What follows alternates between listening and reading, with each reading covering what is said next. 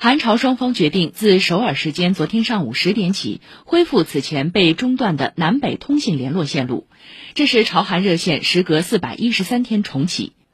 去年六月，朝鲜指认韩国政府没能阻止韩国一些民间团体散发反朝传单、切断板门店联络渠道等朝韩之间所有热线。俄罗斯总理米舒斯京二十六号到访南千岛群岛，日本称北方四岛中的一座岛屿，触发日本政府抗议。